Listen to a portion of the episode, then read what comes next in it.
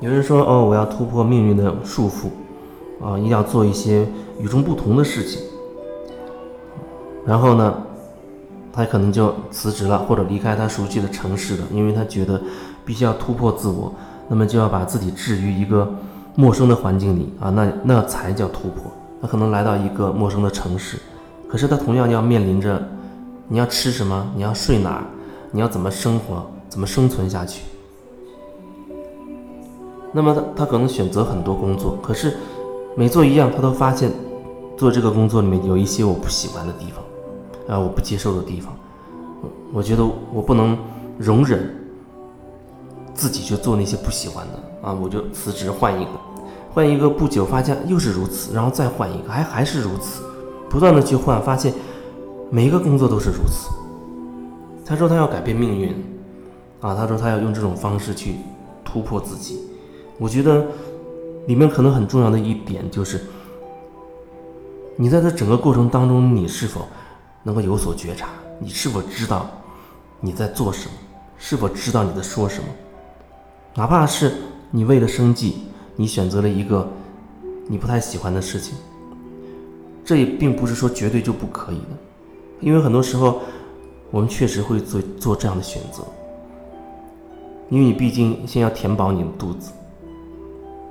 那么在这个过程当中，你依然要有所觉察，你至少你要能看到自己正在选择一个自己好像并不真的喜欢的事情在做，你能看到自己在做自己这个不喜欢的事情的过程当中，自己内在的变化、内在的感受，这是你慢慢能看清自己的一个方式，你慢慢能看清自己。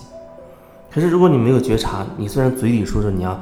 啊，突破命运啊什么的，你也知道哦，命运在自己手中，你要把握自己的命运。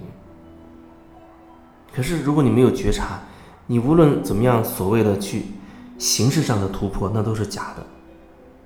哪怕你再表达你是很特殊的，你很特立独行的，你与众不同的，可是你没有觉察，你就依然在那个规定的轨道里面在运作，无非是上蹿下跳一下。所以做回自己，就只是你要保持一个一个觉察，能够越来越清晰的透过你的所有的言行跟别人之间的互动，能够看清自己。做回自己，跟你是不是觉得自己特别啊，又是特立独行、与众不同，没有任何关系，没有必然的关系。只有觉察和做回自己是关联的。前阵子还有人说，他很想。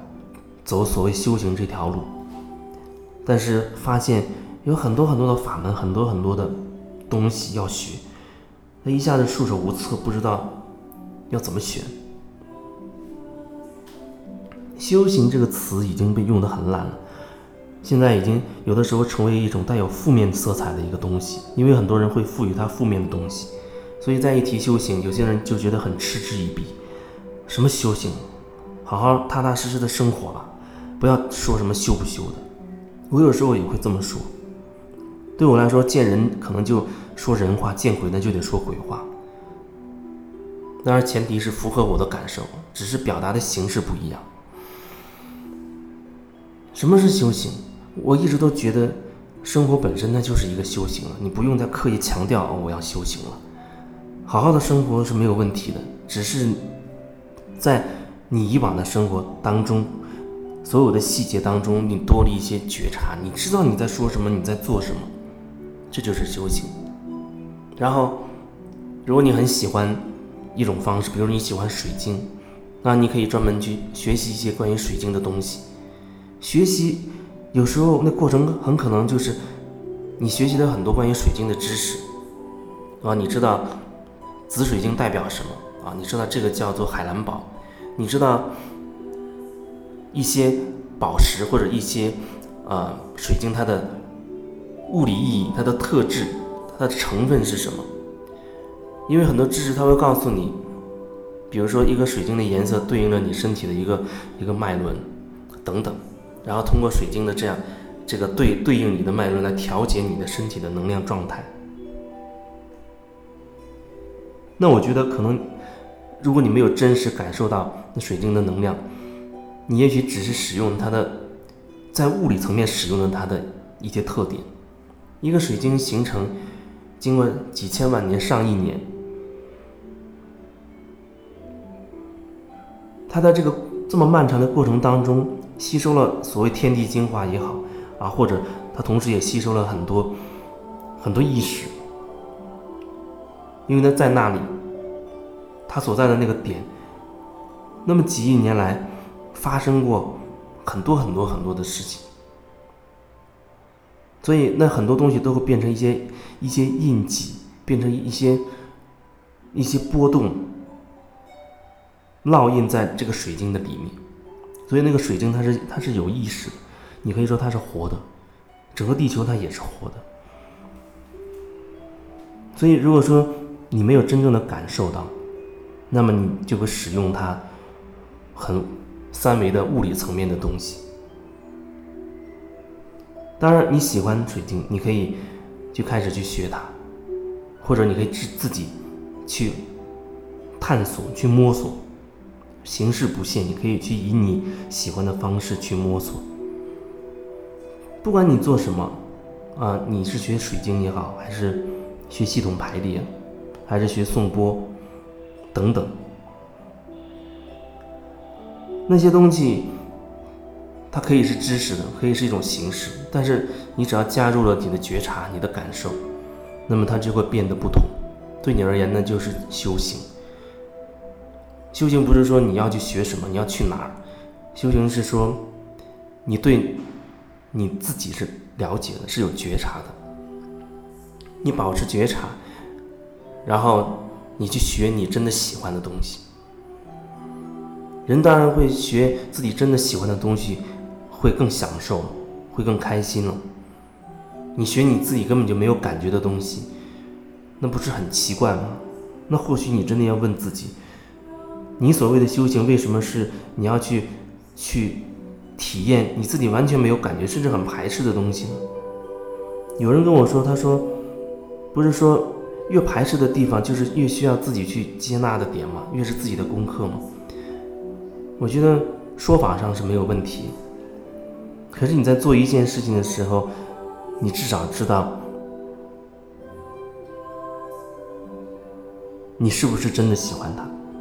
如果你要选择一个你不喜欢的东西，也许你要问问自己，你为什么要做这样的选择？它背后到底有什么动机？有什么目的？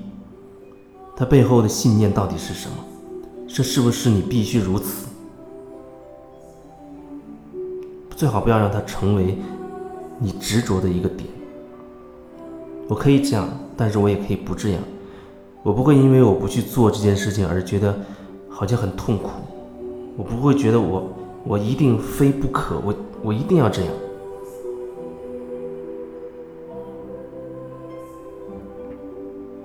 就像有人，他有一些知识，然后他生活的方方面面都在找自己的问题。